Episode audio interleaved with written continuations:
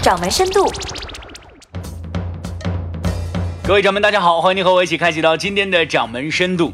最近一次在用平台软件订餐的时候，同事问了一个很呆萌的问题啊，说你说他就能优惠这么多，这餐馆生意还做不做了？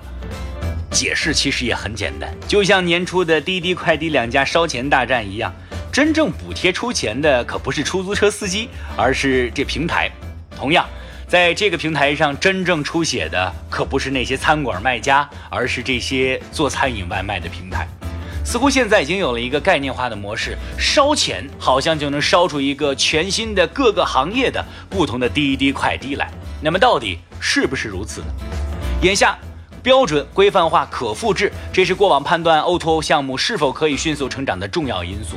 但是真的放到社区便利店的 O2O 上，商品种类繁杂，商家也太复杂，推广模式还在探索。社区 O2O 的王座上，到目前为止仍然没有一个新的滴滴的出现。但是回到刚刚我们说的问题上，真的像滴滴那样继续烧钱可以吗？像美团那样派人扫街还行得通吗？像淘宝那样再做平台和流量入口还可以吗？今天我们要分享到的这些内容，来自于有没有的创始人蒋长浩先生，他从自己的实战经验里面试图给出一个社区便利 O2O 的生长方向，但是这个方向和烧钱没关系。社区便利店 O2O 比想象中的要难做很多。首先是怎么样规范化和标准化商家的服务，很多商家的文化水平并不高，一些人甚至还不会用电脑。怎么样在可控成本的情况下来调动商家的积极性，确保服务质量，确保送货的时间、送货率，这依然是挑战。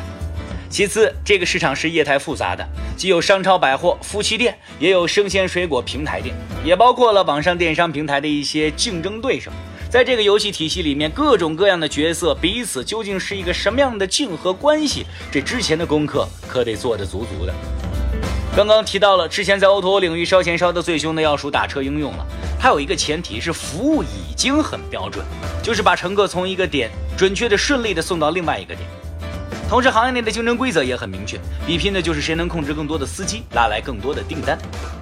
那么现在便利店的 O2O 行业 PK 游戏会持续更久的时间，显然因为台前的工作还没有做到。资本如果选择进入的话，相对会更为谨慎，会等着看明白了再投。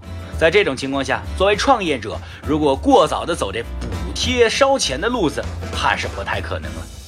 钱其实还是要烧的，何时烧、怎么烧，还真的是一门学问。您正在收听的是《掌门深度》。第二点，我们要聊到的就是这人海战术。刚刚提到了，像美团那样派大量的人力去扫街来锁定每一个用户，这种方式行不行得通呢？说实话，现在我们已经过去了人不值钱的时代。如今的中国社会，人力成本其实还是蛮贵的。很多的商家都会选择泡在社区里面发礼品、做活动、搞地推。这个方法在一两个驻点可能有用。但是放眼到北上广深，动辄几千个、上万个社区，都靠人海战术去实现推广，并不可能。但是这样说并不意味着人没有用。其实有的时候我们还是应该把人回归一下本源的，千万不要把人当做一个生产线上的机器，或是丝毫没有感情的流水线部件。军事化管理说的是体系体制，一定不是对大家业务上的精进的刺激。每个人其实都是有自尊和自主性的，那种并不安于拿底薪的员工，可能待一段时间业绩太差，会觉得不好意思，自己也就离开了。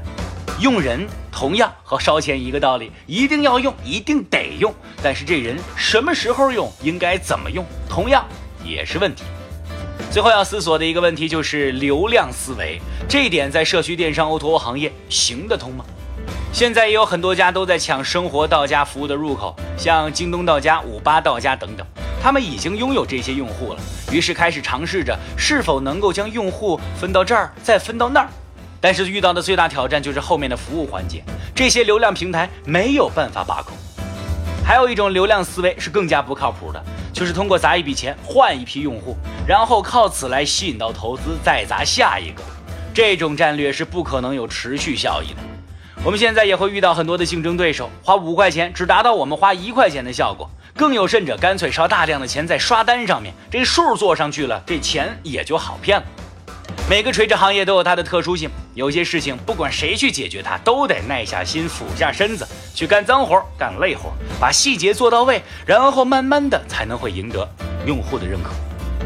目前来看，很难判断到底谁会成为最终把持到到家服务入口的那个赢者。但是，最终能够做成流量入口或是生活服务入口的这个平台，肯定是要对各个服务的体验有足够把控能力的。大家都看到了一座山峰，有很多人从各个路径都在往上爬，谁第一个爬上去很难说，但是一定得有人爬上去。大家会有很多的畅想，希望它最终变成一个生活到家服务类的入口。